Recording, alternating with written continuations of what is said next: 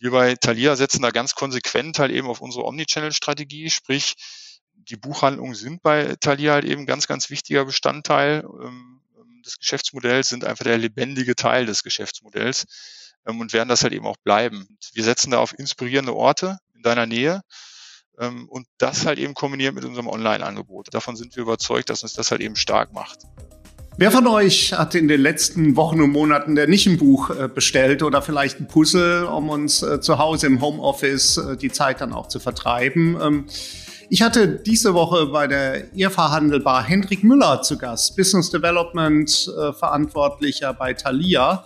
Hochspannend, weil wir über Themen gesprochen haben, äh, die wir schon seit vielen Jahren äh, gemeinsam diskutieren, Hendrik und ich. Click and Collect, Click and Meet, wie kann ich die Brücke schlagen zwischen Online und Offline? Das alles natürlich viel, viel virulenter jetzt noch während der Pandemie. Tolles Gespräch, tolle Insights, die er uns gegeben hat aus einer Branche, die er als aller allererstes jetzt hier aus dem Onlinehandel auch attackiert äh, worden ist. Hört selber rein. Mein Name ist Kai Hudetz. Los geht's. Handelbar. Der Podcast des IFH Köln. Wir schenken Brancheninsights ein. Hallo und herzlich willkommen zur Handelbar, dem Podcast des IFH Köln. Und auch diese Woche wieder mit einem ganz besonderen Gast. Ich begrüße ganz herzlich Hendrik Müller, verantwortlich für das Business Development äh, bei Thalia. Hallo Hendrik, herzlich willkommen. Äh, schön, dass du dabei bist. Was für ein Kaltgetränk darf ich denn dir hier durchs Internet werfen? Ja, hallo Kai. Freut mich sehr, ähm, heute hier sein zu dürfen. Und wenn du mich schon nach einem Getränk fragst und wir ja in der virtuellen Welt sind, ich nehme Kölsch. Sehr schön, ja. Ich freue mich auch drauf, wenn wir das wieder äh, tatsächlich face-to-face -face, äh, machen äh, können. Angesichts der aktuellen Entwicklung sind wir ja hier leider dann auch wieder ein paar Kilometerchen äh, getrennt. Aber ich freue mich sehr auf das äh, Gespräch. Henrik, äh, für diejenigen, die dich äh, nicht kennen, was muss man über dich äh, wissen, um deine folgenden Ausführungen dann äh, hier äh, dann auch einordnen zu können? Du hast einen super spannenden Job, glaube ich, bei äh, Thalia. Aber erzähl mal ein bisschen was äh, zu deiner Person. Ja, ich fange vielleicht mal ganz klassisch an. Ähm, also von der Ausbildung her bin ich ähm, Diplom-Betriebswirt, habe also nur das ganz normale Diplom halt eben auch gemacht. Ähm, und damals in der Zeit war für mich eigentlich klar, du willst äh, ein Konzernmensch werden. Also für mich war die Konzernwelt die Auserkorene, ähm, habe aber in der Zeit des Studiums halt eben auch schon in der studentischen Unternehmensberatung das eine oder andere Unternehmen kennengelernt, unter anderem halt eben auch Dornbracht. Das ist ein ähm, Armaturenhersteller im Premium-Bereich. Ähm, und das hat mich tatsächlich halt eben einfach gefangen. Also das war mein Berufsstart. Da war ich dreieinhalb Jahre im Inhouse-Consulting tätig, äh, in den Bereichen Controlling, Einkauf und Vertrieb insbesondere. Und das war ähm, für mich jetzt auch im Nachbetracht halt eben sicherlich eine sehr, sehr spannende Zeit, weil ich sehr eng halt eben auch mit dem äh, Matthias Dormacht ähm, halt eben zusammengearbeitet habe. Absoluter Vollblutunternehmer und für mich einfach nur wichtig in Hinsicht auf unternehmerisches Denken. Das habe ich quasi intravenös in der Zeit bekommen. Ähm, ja, und letzten Endes ähm, viele spannende Projekte halt eben dort verantwortet. Ähm, und den Gedanken an die Blue Chips aber nie ganz losgeworden. Also obwohl Dormach ein hochinnovatives Unternehmen halt eben war und auch noch ist, ähm, war für mich immer der Gedanke so ein bisschen da, dass die Wiese woanders in den großen Unternehmen ja irgendwie noch grüner sein muss. Ähm, und ähm, ich dann nach dem Start halt irgendwie auch so ein bisschen auf die Überholspur wollte, den Werkzeugkoffer, wie ich das immer nenne, halt eben irgendwie ähm, voll machen wollte. Und deswegen habe ich mich für die Beratung entschieden. Bin also zu ähm, Capgemini Consulting, Top Management Beratung halt eben gewechselt. Ähm, das muss ich sagen, war halt eben auch äh, eine super spannende Zeit. Ich bin direkt in die Finanzkrise quasi reingeschlittert, 2007, 2008. Ähm, das war dann halt eben auch die Zeit, in der eigentlich die Berater ähm, eher ja wieder nach Hause gehen konnten, weil viele Projekte halt eben einfach aufgrund von ähm, fehlendem Budget halt eben auch gestrichen wurden und halt eben einfach nicht mehr stattgefunden haben. Ich habe es damals aber geschafft, in der Beratung auch gerade zu meinem Start mich selber und sogar noch ein kleines Team weiter zu verkaufen. Ähm, und das hat halt eben ja damals schon auch ähm, sehr positive Resonanz gehabt, mich halt eben auch in, in eine sehr, sehr gute Position halt eben gebracht. Ich äh, habe das fünf Jahre gemacht, ähm, war nach dreieinhalb Jahren halt eben ähm, Managing Consultant dort, wie man das nennt, teamverantwortlich für das Procurement Transformation Team, parallel halt immer ähm, Projektleiter für verschiedene, meistens internationale Projekte. ja, das hat natürlich halt eben immer seinen Preis, den man da bezahlt und irgendwann hat sich der Fokus halt eben auch so ein bisschen gewandelt und man ist ja auch nicht so wirklich nachhaltig, also in der langfristigen Entwicklung äh, von den Themen, die man da immer so aufbaut. Und das hat mich dann halt eben äh, dazu bewogen, mich auch nochmal umzuorientieren. Ähm, und ja, letzten Endes ähm, bin ich dann auf Thalia gestoßen. Ähm, ich hatte bis dato, das muss man dazu sagen, halt eben eigentlich noch kaum Berührungspunkte mit dem Handel. Aber es war einfach kein Zufall, weil die Geschichte von Thalia ähm, und auch die des Buchhandels mich einfach gefesselt hat. Ähm, das war irgendwo genau das Richtige für mich. Ähm, das Gespräch mit Michael Busch damals, unserem CEO, das war großartig. Ähm, ja, und letzten Endes ähm, bin ich dort halt eben eingestiegen im Bereich Prozessmanagement und Unternehmensentwicklung ähm, habe da halt eben dann ähm, das Prozessmanagement aufgebaut, KVP-Themen halt irgendwie angetrieben ähm, in den Zentralen bei Thalia. Ähm, wir waren damals in einer Restrukturierung, also da ging es halt eben auch noch so ein bisschen um Braut aufhübschen zusammen mit äh, Private Equity, äh, wie man das dann immer so schön nennt. Ähm, und irgendwann kam halt eben auch dieser Post-Merger Integration, sprich wir haben den E-Commerce-Bereich ähm, noch komplett dazugenommen, damals Buch.de, eine AG, halt eben dann in den Squeeze-Out gebracht und integriert bei Thalia, das war mein Projekt. Und so bin ich dann eigentlich auch in den E-Commerce-Bereich gewechselt, habe da ähm, genau das Thema Business Development damals übernommen. Ähm, das ist, um das jetzt mal so zu sagen, wenn ich da ähm, jetzt gerade drauf gucke, ähm, recht vielfältiger Bereich. Also ich bin für weite Teile im E-Commerce jetzt gerade verantwortlich.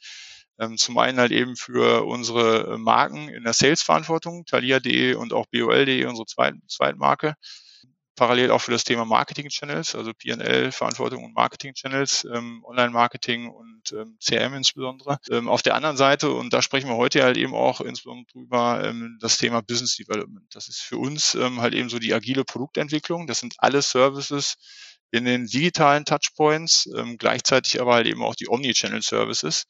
Das ist äh, für Thalia ein ganz, ganz spannender Bereich, wo ich aber auch glaube, ähm, dass wir halt eben da wirklich schon super unterwegs sind. Das zeigen halt eben auch die Zahlen. Da sprechen wir gleich vielleicht halt eben einfach noch ein bisschen zu. Und zu guter Letzt vielleicht das auch noch gesagt, äh, Geschäftsfeldentwicklung auch noch so ein schönes Thema. Also immer auch nach vorne denken.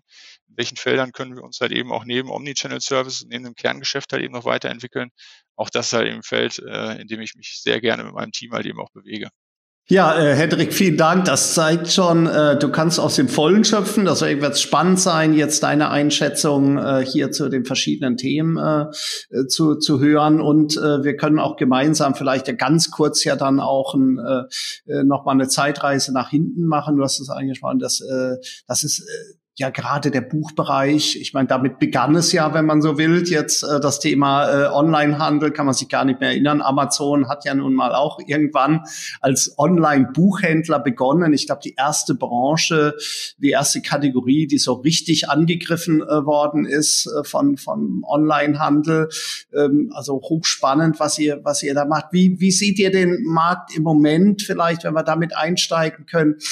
so von der Verschiebung her on, ins Online-Geschäft hinein. Man hatte so das Gefühl vor der Pandemie, eigentlich, wenn ich overall schaue, hat sich die Situation wieder so ein bisschen eingependelt. Äh, Onlinehandel hatte seinen Platz jetzt, aber der stationäre Buchhandel durchaus auch mit mit vielleicht besseren Angeboten als als äh, zuvor. Und jetzt ist wahrscheinlich ja wieder so ein bisschen Schwung in die in die Geschichte jetzt gekommen durch die Pandemie. Ja, das ist ähm, definitiv so. Also ähm, wir hatten vorher, um das jetzt auch mal in Zahlen auszudrücken, so ein Umsatzverhältnis von 80 Prozent stationär, 20 Prozent E-Commerce. Davon haben wir uns jetzt auch Thalia natürlich stark wegbewegt, ähm, haben mit E-Commerce, also mit unseren ähm, beiden Shops thalia.de, ähm, BOL, aber auch ähm, mit ähm, Thalia AT halt eben wirklich eine sensationelle Entwicklung irgendwo hinlegen können. Also wir hatten teilweise halt eben einfach eine Verdopplung des Ergebnisses wir hatten äh, Engpässe in den Lieferketten, also in, in der letzten Meile insbesondere und in den Bezugswegen. Verfügbarkeit war halt eben zwischendurch halt eben einfach ein großes, großes Thema aufgrund dieser ähm, natürlich pandemiebedingten starken Nachfrage.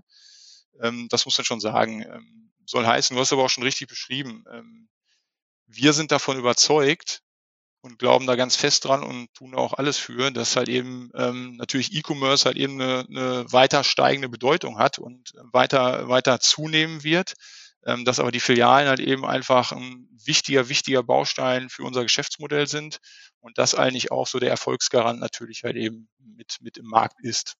Die Filialen sind ja auch das, was euch äh, äh dann unterscheidet im, zu Amazon hin. Ähm, ich glaube, ihr macht ja auch viel im Vergleich zu, zu Wettbewerbern. Ihr seid natürlich auf der Fläche ja auch anorganisch jetzt nochmal deutlich, äh, deutlich gewachsen. Seid ja nun da auch klar der, äh, der, der Stärkste.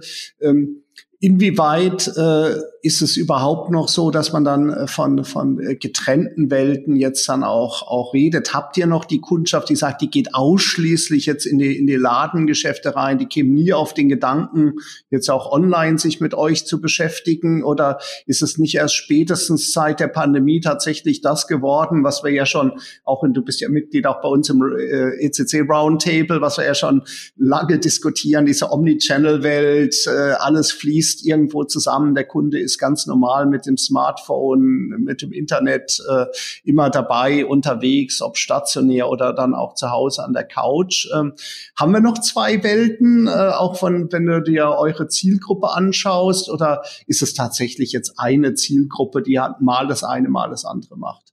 Naja, ich glaube, die Zielgruppe oder beziehungsweise diese Überzeugungstäter, die halt eben nur ähm, stationär halt eben jetzt einkaufen, die sind natürlich pandemiebedingt jetzt sehr sehr viel weniger geworden. Also es gibt ähm, wirklich viele Kunden, das wissen wir auch über Marktforschung, ähm, die jetzt ähm, sogenannte hybride Kunden sind, also die wirklichen Omnichannel-Kunden, die bei uns ähm, halt eben in den Filialen und den Buchhandlungen einkaufen, genauso wie halt eben äh, online oder in den digitalen Kanälen bei uns. Ähm, sprich, das ist jetzt pandemiebedingt natürlich halt eben in einer rasanten Entwicklung unterwegs ähm, gewesen. Das war vorher auch schon erkennbar und ähm, auch spürbar, aber das ist natürlich pandemiebedingt jetzt ähm, gerade schon gesagt nochmal deutlich beschleunigt ähm, und deutlich vergrößert. Ähm, letzten Endes hat aber natürlich auch die Filiale für uns einfach einen unglaublichen Charme. Also ich nenne da jetzt mal ein Beispiel. Die Filialabholung ist ein Omnichannel-Service. Ähm, da muss man jetzt gar nicht so viel Fantasie haben, ähm, um sich zu, äh, auszumalen, was das halt eben bedeutet. Ist ja auch schon eher ein klassischer Omnichannel-Service, wenn man das so sagen will. Aber da gibt es bei uns halt eben einfach Kunden. Wir unterscheiden das halt eben einmal so in die in den Zielkauf. Da weiß ein Kunde ganz genau, welches ähm, Buch er quasi halt eben haben will und möchte möglichst berührungslos halt eben auch diesen Artikel in der Filiale halt eben einfach nur abholen, also relativ flexibel so auf der letzten Meile. Ähm, auf der anderen Seite nennen wir das aber rheinische Filialabholung. Da kommen die Kunden halt eben zu uns, um halt eben auch diesen Kulturort Buchhandlung halt eben aufzusuchen, um vielleicht ein kleines Gespräch halt eben auch mit dem Buchhändler, mit der Buchhändlerin des Vertrauens irgendwie zu führen, ähm, um letzten Endes halt eben auch diese inspirierende Welt ähm, zu, zu erfahren. Und deswegen glauben wir halt eben ganz fest daran, dass die, die Buchhandlung ähm, sicherlich halt eben auch angepasst an die Anforderungen, die der Kunde jetzt halt eben auch pandemiebedingt ähm, stärker halt irgendwie hat, dass äh, die, die Filialen halt eben eine ganz, ganz wichtige Rolle halt eben ähm, weiterhin haben. Da sprichst du ja schon mal einen ganz äh, wichtigen, äh, wichtigen Punkt an, also dann auch den, den, den Mehrwert, den man den, den Kundinnen und Kunden ja auch durch diese Verknüpfung ja dann auch bietet. Das ist doch, muss doch im Moment für euch als, als großer Filialist ein, ein Irrsinn sein, wenn wir uns anschauen, ständig wechselnde Rahmenbedingungen, äh, wo kann ich Click and Meet anbieten, wo kann ich äh, Click and Collect anbieten, äh, mit Test, ohne Test, äh, Inzidenzwerte hoch, runter. Äh, wie, wie empfindest du momentan diesen, diesen, äh, diesen Wahnsinn, gerade was diese Services ja dann auch angeht und die verlässlich dann auch, auch anbieten äh, zu können? Ich glaube, das ist die ganz große Herausforderung. Also der Föderalismus und natürlich halt eben auch die unterschiedlichen Inzidenzwerte, die wir haben. Jetzt ähm, halt eben auch ähm, das, das neue Gesetz, was ja versucht, so ein bisschen mehr Einheitlichkeit reinzubringen. Trotzdem haben wir eine absolute Heterogenität. Also von den über 320 Filialen, die wir haben, haben wir halt eben ähm, jetzt dank des ähm, dank, dank der Verordnung halt eben mittlerweile knapp 200, also 180 ungefähr in der regulären Öffnung.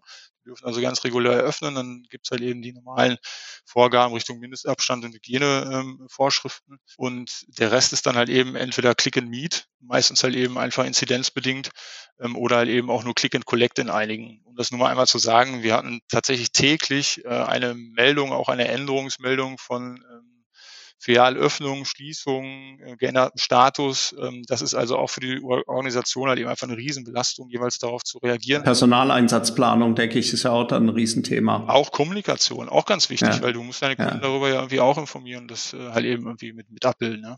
Riesenherausforderung. Und du musst wahrscheinlich deine Prozesse ja auch äh, absolut im Griff haben. Äh, äh, du beschäftigst dich jetzt auch bei Thalia ja schon lange mit, mit dem, mit dem äh, Thema äh, Hand aufs Herz. Wie digital äh, ist, ist das Unternehmen? Wie stark habt ihr die Prozesse wirklich schon komplett durchdigitalisiert? Fühlt ihr euch gewappnet für diese doch wirklich extremst dynamischen Zeiten? Ja, also kann ich mal ein klar, klar bekennendes Ja sagen. Ich gucke damit jetzt auch so ein bisschen auf die Services, die der Kunde ja irgendwie auch wahrnimmt als Omnichannel-Services. Und ähm, wenn ich da beispielsweise, du hast ja gerade halt eben auch schon die, die Filialabholung, auch die Dynamik, wie man halt eben diese ganzen Services irgendwie steuern muss, halt eben nennt, dann haben wir das jetzt, glaube ich, wirklich halt eben schon recht mustergültig halt eben auch umgesetzt. Ich gucke irgendwie auf so eine Filialabholung, auf die Möglichkeit halt eben das bestellte Buch innerhalb von zwei Stunden äh, oder innerhalb von zwei Stunden irgendwo abzuholen das sind ja alles Prozesse mit Bestandsabfragen und Co., die eigentlich nur noch digital ablaufen können, die halt eben auch streng vernetzt irgendwie ablaufen müssen. Ansonsten kann man solche Services einfach nicht, nicht anbieten. Unsere Gisela, anderes Beispiel, das ist unsere Guided Selling App, also tabletbasierte Beratung ähm, in der, in der Filiale halt eben auch, um halt eben auch das ganzheitliche Kundenbild irgendwo abbilden zu können. Oder auch so ein Service wie Scan and Go, den wir jetzt halt eben auch ähm, nach dem ersten Lockdown relativ schnell halt eben noch entwickelt haben, ähm, letzten also ein kontaktloses Bezahlen in der Filiale als Self-Service mit der Thalia-App. Ähm, das sind halt eben alles Beispiele, wo ich glaube, dass wir halt eben wirklich schon einen guten, ähm, richtig guten Job machen. Ähm, ich gucke so ein bisschen über die Handelslandschaft in Deutschland, dann würde ich tatsächlich sagen, ähm, dass es da wenige bis keine gibt, die in der Gänze und in der Qualität weiter sind, als wir das halt eben sind mit den Omnichannel Services, ähm, die halt eben parallel auch diese Zahlen noch vorweisen können. Und das muss man ja auch sagen, ähm, jetzt mal auf den Buchhandel geguckt, äh, bieten wir uns ja mittlerweile halt eben auch als Plattform an. Das heißt halt eben, dass andere Buchhändler, ähm, zuletzt war es ja jetzt halt eben Osiander, ähm, bei uns auf die Plattform halt eben kommen können und äh, unsere ähm, Services, unsere technischen Systeme, also Online-Shop genauso wie halt eben so ein Warenwirtschaftssystem halt eben auch in der Filiale für sich halt eben auch nutzen, auch unsere Logistikprozesse und Einkaufsprozesse halt eben mitnutzen. Ähm, das zeigt einfach nur, dass wir da, glaube ich, wirklich schon äh, gut digitalisiert sind und die Prozesse auch im Griff haben und die halt eben jetzt sogar anderen äh, als Plattformgedanke für, für den Buchhandel halt eben auch anbieten können. Lass uns das, äh, Henry, das ist ja ein total spannender Gedanke mit der, mit der, mit der Plattform äh, äh hier nochmal ganz kurz äh, vertiefen. Äh, jetzt würde man sagen, ihr habt ja ohnehin euer Sortiment in den, in den letzten Jahren ja auch breiter aufgestellt, sind so gefühlt jetzt von außen ja auch mehr äh, spielbaren äh, Geschenkartikel äh, hier dazugekommen. Jetzt könnte man das ja mit dem Plattformansatz äh, ja auch weiterdenken und sagen, gut, du bietest dem, dem Kunden vielleicht gerade auch bei Produkten über Bücher hinaus dann noch ein, noch ein größeres Angebot. Äh, ist das was, was euch umtreibt? Erstmal ganz klar, ähm, unser Kernprodukt bleibt das Buch. Und alles, was wir halt eben anbieten, muss auch zum Buch passen. Ja. Also wir wollen halt eben Themenwelten kreieren. Als Beispiel ähm, hm. das Heimwerken. Das kannst du natürlich einmal, äh, ich nenne es mal theoretisch, erlesen, um Bücher dir darüber ähm, halt eben durchzulesen, wie halt eben verschiedene hand handwerkliche Tätigkeiten halt eben gehen. Ähm, und parallel kannst du natürlich dann vielleicht halt eben auch das Werkzeug dazu anbieten oder anders Ernährung und dann halt eben solche Dinge wie äh, Mixer oder ähnliches. Ja. Also für uns sind diese Themen. Rotwein und Schokolade würden ja ohnehin gut zum Buch Absolut. passen. Absolut. Äh, ja, das sind, äh, das ist für uns halt eben so ein Fall von Kooperation. Also auch da sind wir halt eben unterwegs. Ähm, du sprichst gerade das Thema Wein an. Ich sage jetzt mal so ein Thema Tee. Auch das passt halt eben ja ganz gut ähm, ähm, zum, zum Lesen. Ähm, das sind halt eben tatsächlich Kooperationen, die wir irgendwo auch haben, ähm, wo wir natürlich auch versuchen, unser Sortiment schon auch zu erweitern. Das ist klar. Ähm, aber nicht, um uns halt eben zu verbiegen, sondern äh, arrondieren das Sortiment zum Buch. Mal schauen, was wir, äh, äh, was wir, was wir hier noch sehen, wo wir ohnehin jetzt so, ein so ein äh, Sidekick jetzt auch machen in den Sortimentsbereich dann auch hinein. Äh, wie wie äh, kriegt ihr das insgesamt mit? Profitiert ihr auch von dem veränderten äh, Konsumentenverhalten jetzt in der Pandemie? Also sprich, wird mehr gelesen äh, äh, jetzt in, in dieser Zeit? Ja, ich glaube, was wir schon sagen können, ist, dass das Buch erstmal ein nennen, nennen wir es mal, ein Krisenprodukt ist. Also es strahlt ja einfach was Beständiges, was, was Bewährtes irgendwo aus. Das haben wir halt eben auch gesehen. Also ja, wir haben da ähm, schon eine sehr hohe Nachfrage nach Büchern, aber halt eben auch zum Beispiel Spielwaren oder Freizeitprodukte. Du hast es gerade halt eben schon schon angedeutet. Also ähm, spannend war für uns vor allem mal eben auch im ersten Lockdown so ein bisschen die Entwicklung, die Nachfrageentwicklung, die Nachfragestruktur halt eben auch zu sehen. Ähm, Wenn es am Anfang irgendwie darum ging, schnell noch ein paar Bücher einzukaufen, um ähm, halt eben der der Situation, dieser abrupten Situation, ähm, vielleicht auch der Langeweile dann irgendwie entgegenzuwirken, kamen irgendwann die Lernhilfen sehr stark auf, weil auf einmal kam das Thema Homeschooling. Ja? Also ähm, hatten wir eine hohe Nachfrage an Lernhilfen. Dann äh, kam das Thema mehr Zeit zu Hause in der Familie. Dann waren natürlich Spielwaren, Brettspiele und ähnliches halt eben stark nachgefragt. Ähm, irgendwann kamen wir in die Situation rund um Ostern ähm, 2020, wo dann auch die Bezugswege, also keiner war darauf irgendwie vorbereitet, auch beispielsweise jetzt ein DRL Hermes oder wie sie auch alle heißen halt eben nicht. Heißt, wir hatten halt eben auch ähm, verstopfte letzte Meilen, äh, wenn man das mal so sagen will. Dann kamen halt eben E-Books und auch Audiobooks, also Hörbücher, digitale Hörbücher halt eben stark in die Nachfrage. Und irgendwann, als ähm, sich alle so ein bisschen damit auseinandergesetzt hatten, kam das Thema ähm, zu schöner machen. Also auch da haben wir jetzt mittlerweile ein Angebot im Bereich Wohnen und Accessoires. Das war dann halt eben so die, äh, die nächste Form der Nachfrage. Also das konnte man wunderbar sehen, in welchem Zustand, in welchem Status der, äh, der Pandemie oder des Lockdowns wir uns da gerade befunden haben. Ja. Total, total spannend. Du hast es eben im Nebensatz ja dann auch erwähnt mit, dem, mit den äh, E-Books. Ihr habt ja mit dem Tolino jetzt auch schon seit vielen Jahren ein, ein Lesegerät hier dann auch am Start man hatte so den Eindruck, wir kommen nicht auf die äh, auf die Anteile jetzt, wie wir es in den USA sehen jetzt von den von den E-Books. Gab es auch da jetzt so, so so einen richtigen Schub jetzt in die E-Books, dass du sagst, das ist doch eigentlich das das sicherste, das schnellste, das hygienischste, einwandfreiste. Du lädst es dir einfach runter auf dein Lesegerät und kannst direkt äh, loslegen. Da musst du nicht warten, bis irgendeiner bei dir klingelt. Äh, würde man ja eigentlich so vermuten, dass es so nochmal einen richtigen Schub da gegeben hat. Ja, ich glaube, ähm, die Vermutung liegt total nah. Ganz äh, von der Hand zu weisen ist die auch nicht. Also wir hatten tatsächlich auch da ein überproportionales Wachstum, wenn man jetzt die Vorjahre halt eben einfach mal nimmt. Ähm, aber das ist halt eben nicht so stark gewesen wie der Zuwachs in den physischen Produkten. Da ist der Zuwachs wirklich viel, viel stärker. Und ähm, für mich liegt das insbesondere daran, dass natürlich auch die Anlässe so ein bisschen fehlen für das E-Book insbesondere, äh, weil ähm, Homeoffice sagt einfach, du commutest weniger. Ähm, und auf der anderen Seite ist Urlaub halt eben auch mal so ein E-Book und E-Reading-Thema. Ähm, auch das ist natürlich in der Pandemie ähm, einfach ja kein Thema, mit dem du dich auseinandergesetzt hast.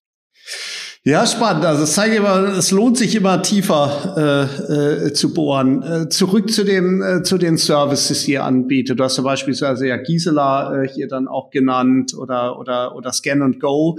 Ähm, wir haben in unseren Studien festgestellt, dass das häufig ein Problem auch darin besteht, einfach diese Services hin zum Kunden, zu den Kundinnen auch zu transportieren. Also nehmen die die überhaupt wahr als Services, dann das zweite, akzeptieren Sie den Service, nutzen Sie den äh, Service? In welchem Stadium befinden sich da bei euch die, die, die Services? Ist es noch ein Thema? Da wird man sagen, könnte man jetzt sagen, gut, okay, die Kunden gewöhnen sich im Moment natürlich auch viel stärker an die, an diese Themen. Wir haben früher mal gesagt, du sollst es nicht Click and Collect nennen. Jetzt hat uns die Politik ja vorgemacht. Man kann es doch Click and Collect nennen, äh, wenn man es nur intensiv genug dann auch, auch äh, penetriert. Ähm, sind wir noch bei dem Punkt, wo, wo dann eine Skepsis es auch bei Konsumenten ist? Oder geht es jetzt auch wirklich darum, die, die probieren es aus und äh, nutzen es dann oder sie nutzen es nicht, je nachdem, ob es ihnen was bringt oder nicht? Ich glaube, einleitend vielleicht mal einmal gesagt, ich glaube, es kommt halt eben nicht darauf an, dass du alle Services oder viele Services irgendwo anbietest, sondern du musst die richtigen Services, die in deinem Case halt eben irgendwie äh, den, die Kundenanforderungen halt eben auch am besten ähm, beantworten, die musst du halt eben haben und die musst du richtig gut spielen, also in der absoluten Exzellenz ähm, halt eben auch in Richtung Kunden bringen. Und dann kommt es auch noch darauf an, das halt eben zu kommunizieren. Wir haben also ganz bewusst halt eben auch schon jetzt vor einiger Zeit, ähm, also auch ähm, deutlich vor der, äh, vor dem Lockdown, vor der Pandemie, ähm, die Filialabholung in den Fokus gerückt, auch kommunikativ um das einfach noch ein bisschen breiter zu spielen. Wir haben unsere Prozesse halt eben immer weiter verbessert, sowohl in der Online-Journey als halt eben auch in der Offline-Journey. Also den Mehrwert für den Kunden halt eben noch klar erkennbar irgendwie ähm, verbessert und, ähm, und immer, immer weiter optimiert. Ich glaube, das ist halt eben einfach ähm, absolute Essenz. Es kommt nicht darauf an, dass du viele Services hast, sondern die richtigen und die musst du richtig, richtig gut spielen und auch kommunizieren, also fokussieren darauf. Ähm, und letzten Endes, du fragst, nach der, nach der Nutzung oder wie der Kunde die auch annimmt, ist natürlich immer anlassbezogen. Also ich nenne so ein Beispiel Scan and Go. Das haben wir ja aus der Idee halt eben ähm, insbesondere kontaktlos, sicher, ähm, halt eben nicht Schlange stehen müssen in so einer Weihnachtszeit, weil wir wissen ähm, aus, aus eigener Erfahrung, dass dann halt eben in vielen Einzel, äh, bei, bei vielen Einzelhändlern halt eben lange Schlangen an den Kassen halt eben entstehen. Das war für uns halt eben so der Beweggrund, zusammen halt eben mit ähm, Abstand, Hygiene, ähm, dieses Scan and Go halt eben ähm, zu priorisieren und nach vorne zu, äh, zu bringen. Ähm, dann haben wir natürlich einfach relativ früh im Dezember auch einen Lockdown gehabt. Sprich, dieser Anlass, weil keine Schlange an der Kasse war, äh, dann auch diese App zu nutzen, der ist natürlich dann halt eben begrenzt. Aber ich glaube, dass diese Services, wenn sie gut gemacht sind und wenn sie irgendwann halt eben auch diese Anlässe bieten und wir haben halt eben auch wirklich viel rumprobiert, äh, beziehungsweise halt eben auch ähm, getestet und, ähm, und investiert, ähm, dass diese Services dann halt eben auch stark nachgefragt werden. Das also dann jetzt gerade auch ähm, beschleunigt sicherlich halt eben durch diesen Shift in Richtung Online und auch in des ähm, besseren digitalen Verständnisses, dass das halt eben jetzt kommen wird. Wir lernen ja jetzt auch als, als Konsumenten, also kontaktloses Bezahlen ist kein Hexenwerk. Äh, auch mit der, man sieht ja jetzt doch immer häufiger auch im Lebensmittelhandel, dass tatsächlich mit einer App äh, hier dann auch äh, über Smartphone eine Bezahlfunktion dann auch getätigt wird. Ich glaube ja da total dran, weil ich finde, der, der, äh, der, der Painpoint bezahlen, der verhindert ja doch in vielen Fällen, jetzt äh, denken wir, und ihr seid ja auch oft auf äh, in Lagen zu finden, wo die Leute in Eile sind, wo sie dann vielleicht den nächsten Zug oder den Flieger dann auch erreichen müssen. Äh, du drehst ab, weil du die Schlange siehst. Und wenn du jetzt so eine Funktion hättest, äh, würdest du das Buch halt schnell mitnehmen. Ja, genau. Das glaube ich auch. Das kann, kannst du natürlich einmal halt eben mit so einem Self-Service halt eben beantworten. Auf der anderen Seite versuchen wir gerade halt eben auch diesen, diesen Hochfrequenzlagen, ähm, da wo vielleicht auch viele Pendler vorbeikommen, wo genau so ein Anlass, wie du ihn gerade schilderst, halt eben auch vorkommt, versuchen wir halt eben auch unsere Abholstation halt eben weiter auszubauen. Sprich, du kannst den Artikel halt eben auch ähm, vorbestellen, musst gar nicht mehr in die Buchhandlung halt eben rein, sondern kannst halt eben an so einer Paketanlage ähm, dir dann halt eben deine Bestellung auch äh, abholen. Das geht dann halt eben in Sekunden ähm, und ist halt eben dann auch wiederum kontaktlos und schnell. Ja, jetzt ist ja auch das, äh, dass der, der Buchhändler versteht sich ja nach meinem Dafürhalten ja in vielen Fällen ja auch gar nicht als, als Verkäufer, sondern eher so als Berater, als jemand, der einfach Ahnung ja auch von, äh, von, von Büchern hat. Vielleicht wird er auch deswegen gerade aufgesucht, vielfach, oder sagt, das menschelt irgendwo auch. Äh, wie groß sind denn die Möglichkeit, sag ich mal, diesen, diesen, diesen Beratungs- und Verkaufsprozess dann auch digital zu, zu unterstützen? Also wie, wie, wie nehmt ihr das wahr? Du sprichst ja wahrscheinlich auch viel mit, mit, äh, mit Buchhändlern. Äh, was ist da möglich oder äh, ist es in vielen Fällen vielleicht doch so, dass der, der größte Mehrwert, den der Buchhändler bieten kann, dann doch die eigene, die eigene Person ist? Natürlich ist es so, dass der Buchhändler auch quasi unser erster Botschafter ist. Also es, du hast ja gerade schon gesagt, das ist halt eben ähm, ähm, jemand, dem der Kunde halt eben auch eine, eine große Kompetenz halt eben ähm, zuweist. Und ich glaube, gerade diese Services, auch gerade unsere Kundenstruktur mit vielen wirklich stationär geprägten Kunden, ähm, das ist ähm, dann halt eben schon wichtig, dass die äh, Mitarbeiter diese digitalen Services halt eben auch nutzen.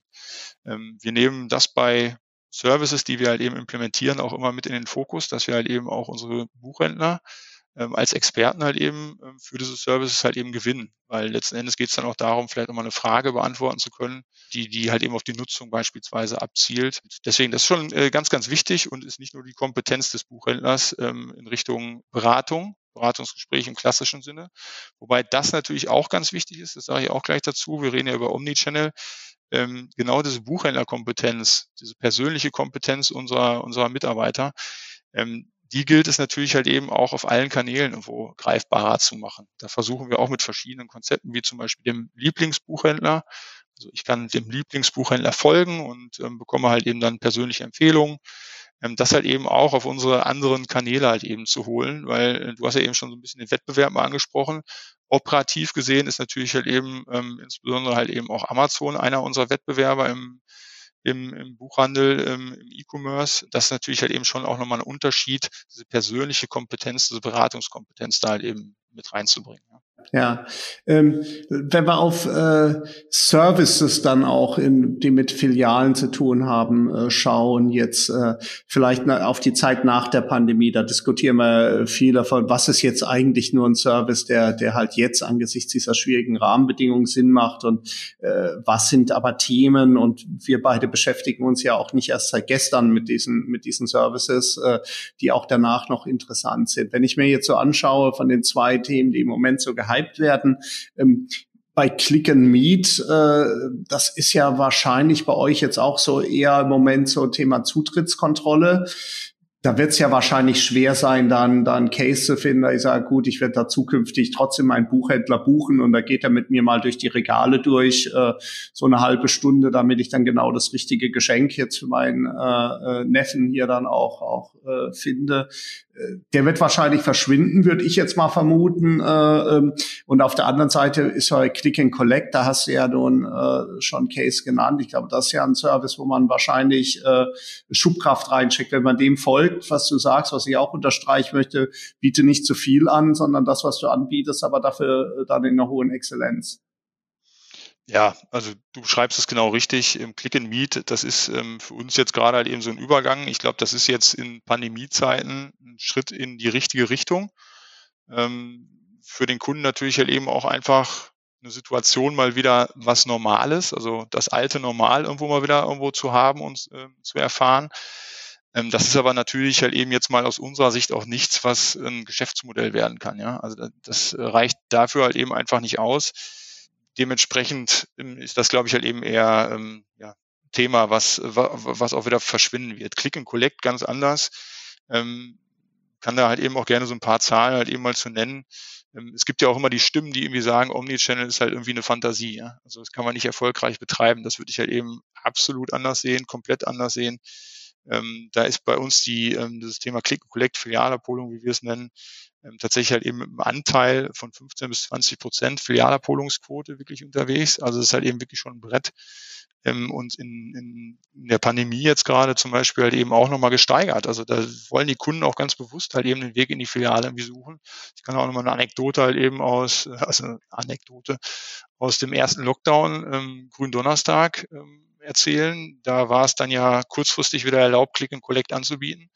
Und wir hatten hier in Münster ähm, als Beispiel bei der Pörtgen Herder Filiale eine mehrere hundert Meter lange Schlange ähm, von ähm, Kunden, die halt eben sich in der Filiale das Buch abholen sollten. Das will einfach nur mal sagen, das ist halt eben wirklich einfach ein Service, ähm, der extrem nachgefragt ist, der jetzt pandemiebedingt natürlich halt eben auch dazu beiträgt, dass man seinen, seinen lokalen Händler irgendwie unterstützen kann, klar, der aber natürlich auch eine hohe Convenience anbietet. Also innerhalb von zwei Stunden das Buch abholbereit halt eben zu haben, ähm, sehr flexibel ähm, für sich auch selber diese Abholsituation bestimmen, festlegen zu können und gleichzeitig halt eben auch noch in Richtung Nachhaltigkeit halt eben gedacht. Das ist halt eben jetzt ökologisch, ähm, halt eben auch noch günstiger natürlich, das Buch in der Filiale abzuholen, ähm, häufig.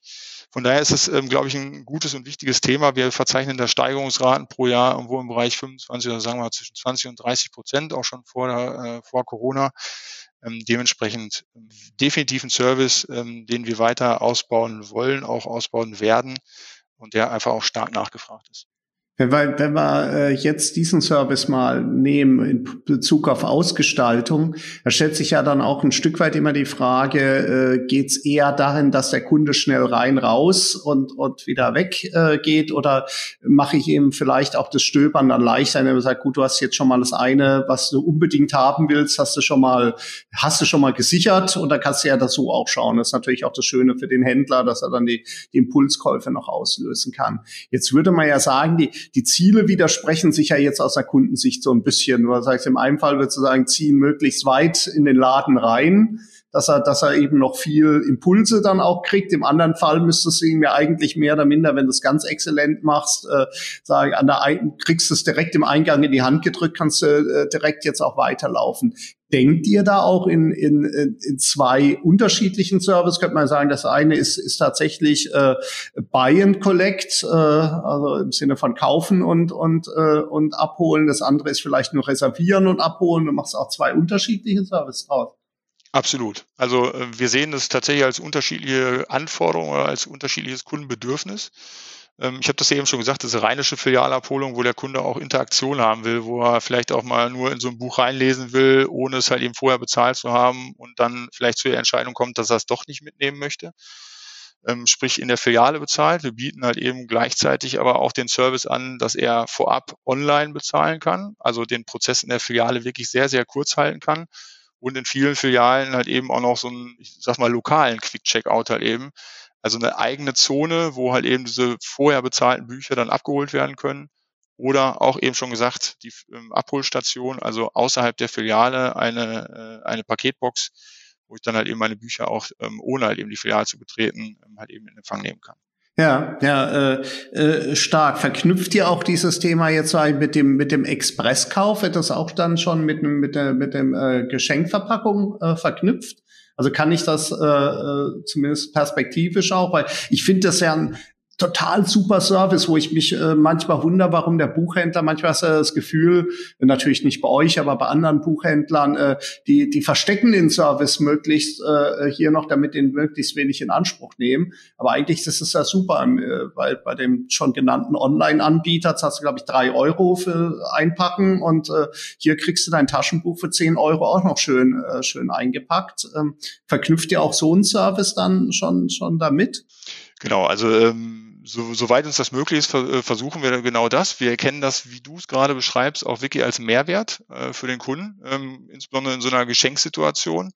Und das Buch ist nach wie vor halt eben ein sehr beliebtes Geschenk, wenn nicht sogar das beliebteste Geschenk.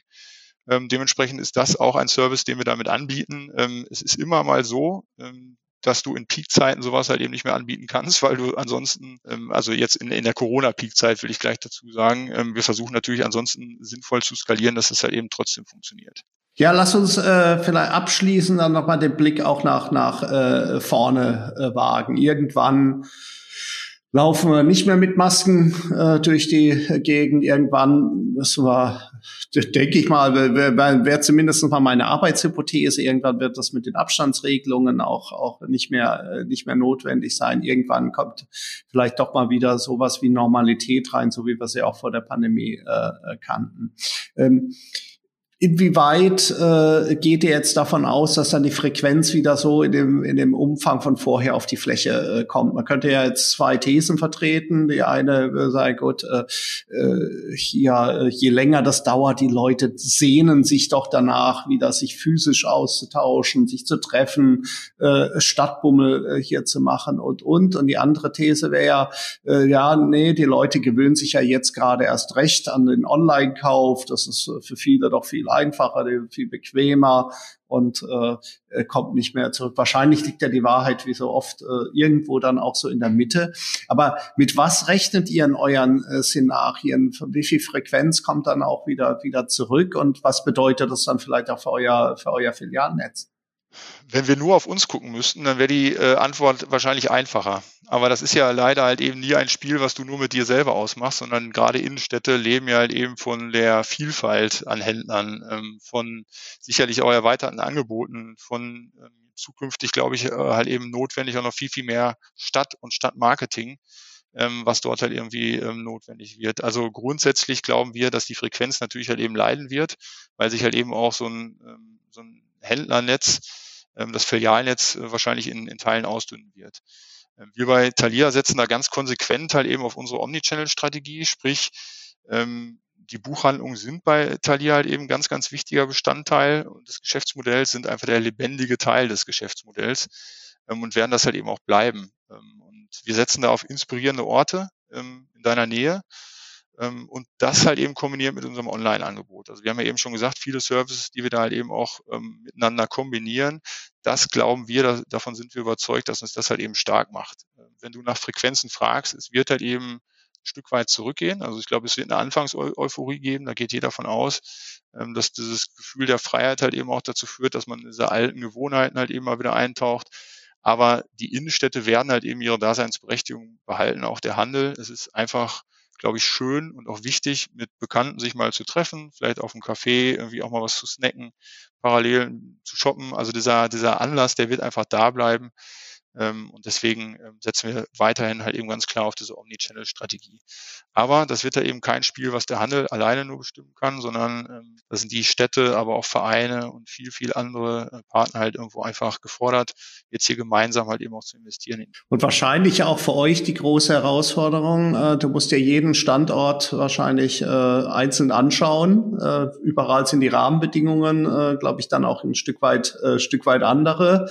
Und äh, vielleicht ist es auch die, die Zeit jetzt endgültig vorbei von, von One Size Fits All, von Konzepten, die halt an jedem Standort irgendwie dann auch funktionieren, sondern vielleicht auch da Corona als Beschleuniger von einer Entwicklung, die wir ja vorher schon gesehen haben, dass man viel stärker differenzieren muss mit den Konzepten auch nach unterschiedlichen äh, Standorten. Das tun wir tatsächlich. Ähm, ich glaube, das ist ganz, ganz wichtig, was du schreibst. Grundsätzlich wollen wir natürlich immer einen Ort des Erlebnisses in unseren Filialen schaffen. Das ähm, geht, glaube ich, immer relativ einfach äh, zu erklären, auch über so einen Kinderbereich. Kannst du eine schöne, inspirierende Welt halt eben irgendwie schaffen und hast den positiven Effekt, dass die Kinder ähm, wertvoll beschäftigt sind und auf der anderen Seite die Eltern dann ein bisschen Zeit zum Stöbern haben. Und auf der anderen Seite wollen wir aber auch so einen Ort des Verweilens natürlich halt eben irgendwo ähm, kreieren, sei es halt eben über Sitzgelegenheiten, in den, also Leseecken in den Filialen oder halt eben auch über, äh, über Cafés oder bis hin zur Abendgastronomie, also Konzepte in, in dieser Form. Ähm, das ist, ähm, glaube ich, ganz, ganz wichtig für uns, zentraler Inhalt, ähm, wie wir ähm, halt eben auch das Thema Erlebnis ähm, und auch ähm, Ort, wo du gerne immer wieder hinkommst, halt eben einfach spielen wollen. Ja. Schwierige Frage zum, zum Abschluss, äh, Hendrik, aber wem, wenn nicht dir, kann ich sie, äh, kann ich sie stellen. Wenn wir nach vorne schauen, heißt das dann vielleicht auch, dass wenn wir, wenn wir zwei zentrale Entwicklungen, die wir jetzt so sehen beim, beim Konsumentenverhalten, die in die Richtung gehen, machst dem Kunden entweder bequem oder machst im, biete dem Kunden wirklich ein Erlebnis, dass das jetzt auch dazu führen könnte, dass man sagt, gut, es gibt vielleicht perspektivisch äh, so ein äh, Thalia to go. Also du hast hier auf den Hochfrequenzstandorten rein, raus, Quick, äh, Quick Express äh, etc. Äh, kleine kleine Fläche hoch digitalisiert auf der auf der einen Seite und du hast ein ganz anderes Konzept, äh, ein Erlebniskonzept, wo du sagst, du hast die du hast die die Kinderecke, du hast äh, äh hier Gastronomie äh, entsprechend äh, integriert, passt ja auch gut, Kaffee, Cappuccino zum Buch, Leseecken, das Kind ist endlich mal betreut in der einen Ecke, auch da kann man sich ja Konzepte äh, vorstellen und äh, man selber kann sich dann mit dem entsprechenden Getränk ein Buch widmen oder mehreren äh, Büchern. Kann das in so eine Richtung dann auch gehen, dass wir da eine echte, noch viel größere Spreizung als jetzt sehen bei den, bei den Konzepten, auch bei so einem großen Filialisten wie bei euch? Es wird sicherlich sehr individuelle Konzepte geben. Ähm, ob die jetzt kurzfristig oder auch mittelfristig halt eben so stark voneinander abweichen, wie du es gerade beschreibst, ähm, möchte ich jetzt mal so ein bisschen bezweifeln, weil ich zum Beispiel dieses rein raus, das war dein äh, Fall eins, den du, äh, den du genannt hast, ähm, der ist sicherlich halt eben so ein bisschen auf die Hochfrequenzlagen gemünzt, aber wir sehen auch bei, an, an Beispielen wie in Wien, wo wir an verschiedenen Hauptverkehrsknotenpunkten halt eben auch unsere Filialen haben, also da, wo insbesondere halt eben auch ähm, das S- und U-Bahn-Netz irgendwo ähm, stattfindet, ähm, dass dort auch viel Bedarf nach Kompetenz und Beratung, auch nach Verweilen halt irgendwo ähm, ähm, besteht. Deswegen so ein, so ein ganz reines Konzept, wie du es gerade beschreibst, äh, rein raus oder halt eben äh, Ort des Erlebens und des Verweilens. Ich glaube, so in der Reihenform wird es nicht geben, aber es wird auf jeden Fall eine stärkere Individualisierung geben, das ist richtig. Ja, also wie auch hier wahrscheinlich die Wahrheit irgendwo in der Mitte äh, hier dann entsprechend äh, liegend. Ich glaube, wenn wir den, den letzten äh, Gedanken und äh, noch noch vielleicht aufgreifen, gerade wenn es darum geht, diese Zukunftskonzepte zu entwickeln, dann äh, besteht die Chance für euch ja dann auch darin, datengetrieben, mit, mit viel mehr Wissen, als es in der Vergangenheit vielleicht auch der Fall war, über den Kunden, dann wirklich auch individueller äh, hier dann auch äh, einzugehen, oder? Definitiv. Also gerade natürlich halt eben auch in der Situation, wo wir eher über hybride Kunden sprechen, die uns auf verschiedenen Touchpoints ähm, halt eben ähm, die Treue halten und ähm, halt eben auch Begeisterung und Inspiration bei uns finden, ähm, ist es natürlich zum einen immer wichtiger, genau diese Erkenntnisse halt eben zu nutzen und halt eben auch mit auszuspielen. Ähm, und auf der anderen Seite darüber aber auch erst möglich, genau diese zusätzlichen Erkenntnisse halt eben zu sammeln. Aber das ist eine ganz, ganz große Herausforderung. weil allein das Sammeln macht natürlich halt eben ähm, keinen Sinn, sondern du musst es halt eben auch sinnvoll strukturieren, dann ausspielen, ähm, also immer unter dem Gesichtspunkt Mehrwert für den Kunden. Ja. Das war ein wunderbares Schlusswort, denn äh, dafür, dass äh, ihr den Mehrwert findet mit dem Datensammeln, hat Thalia ja dich. Und äh, vielen, vielen Dank, äh, äh, Henrik Müller, äh, Director Business Development bei äh, Thalia. Äh, ein tolles Gespräch. Äh, vielen Dank für deine äh, An- und Einsichten, äh, Henrik. Ich hoffe, wir können sehr bald äh, hier dran anknüpfen bei diesem Gespräch, dann auch tatsächlich mit dem richtigen äh, Kölsch. Danke dir für das äh, Gespräch. Danke, Kai. Hat großen Spaß gemacht. Das war die Handelbar, der Podcast des IFA Köln. Heute mit Hendrik Müller, Director Business Development bei Thalia. Ich hoffe, ihr bleibt uns auch bei den weiteren Folgen, die in den nächsten Wochen äh, kommen, hier dann auch gewogen. Alle zwei Wochen eine neue Folge unseres äh, Podcastes. Bis dahin bleibt gesund, erfolgreich und zuversichtlich. Ein herzliches Tschüss aus Köln.